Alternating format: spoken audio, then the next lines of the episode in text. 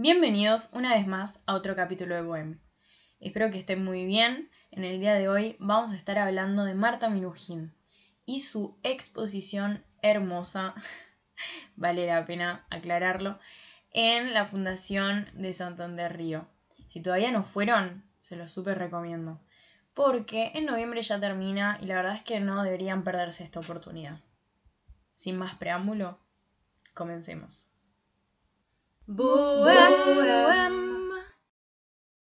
Marta Inés Minujín nació en Buenos Aires un 30 de enero de 1943. Es una artista plástica argentina reconocida mundialmente, tanto que hasta en Francia ella fue tapa de revista y de diarios.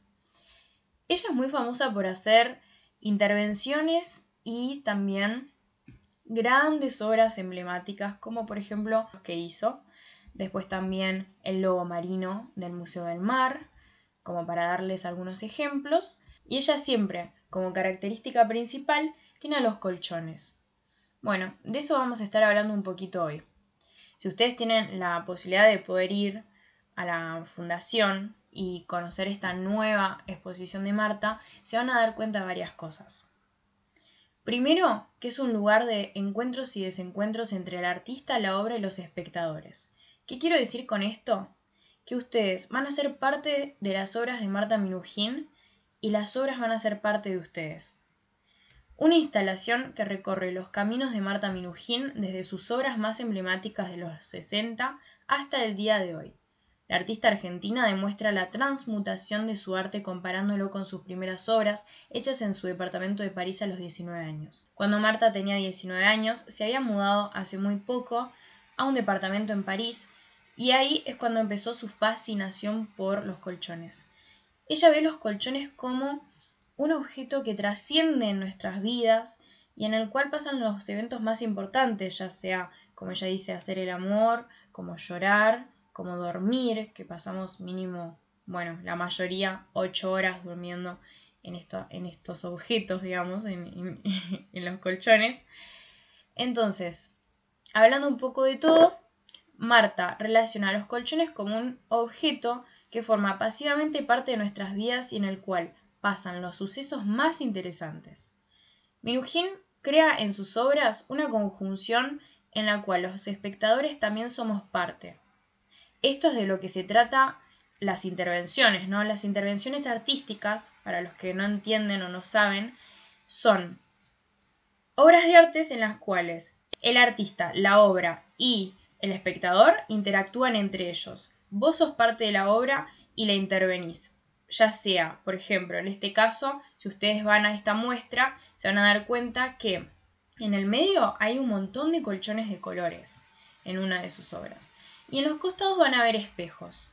La idea de Marta es que vos te mires atrás de los espejos y veas a la obra con vos mismo desde ángulos diferentes. Entonces eso va a hacer que cada vez que vos mires el espejo de una perspectiva y de un lado diferente, vas a ver la obra de una forma nueva, novedosa. Entonces, bueno, esta es una de las formas en las cuales uno puede intervenir dentro del arte y, bueno, esa era la idea de Marta, ¿no? Entonces, bueno, ya dicho esto, em, yo creo que sus obras es como si formaran parte de un universo en forma de espiral, ¿no? Entonces van cambiando, van moviéndose, pero su esencia queda intacta. Puedes ir a visitar Implosión gratuitamente de lunes a sábado, reservando en la página oficial de la Fundación Santander Río. Eh, bueno, esta, esta obra, esta exposición termina dentro de muy poco, como ya lo dije, en noviembre, así que me parece que no deberían perderse la oportunidad de ir. Además de esto de de la intervención de colchones, que bueno, ella se reinventa, volviendo a utilizar los colchones, que es algo de que, que, la caracterizó toda su vida como una artista, ella ahora vuelve a usar los colchones, los usa de una forma distinta y em, crea otro significado, ¿no? Porque en un momento, por ejemplo, en, cuando ella vivía en París, decidió quemar todas sus obras y todos los colchones porque decía que tenían que trascender, que tenían que, morir para volver a renacer. Bueno, yo creo que Marta con esta intervención nueva, con estos colores, con esta nueva normalidad que nosotros estamos viviendo, a pesar de todo esto, ella logró reinventarse utilizando algo que ella ya utilizaba. Y eso me parece muy valioso. En fin, no se pueden perder esta obra, en serio. O sea, además de esto de la intervención, tienen em, una parte en donde ustedes se tienen que poner algo en los zapatos para, para no pisar. Hay como una caja gigante, digamos.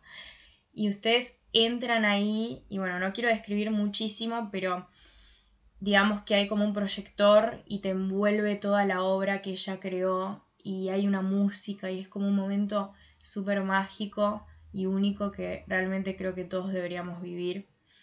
Lo que más me gustó fue que está muy respetado el protocolo, cuando entras hay que usar alcohol en gel, hay que medirse la temperatura, em, las horas, bueno, uno tiene que llenar un formulario y aceptar un protocolo, ¿no? Eh, firmar un protocolo antes de ir.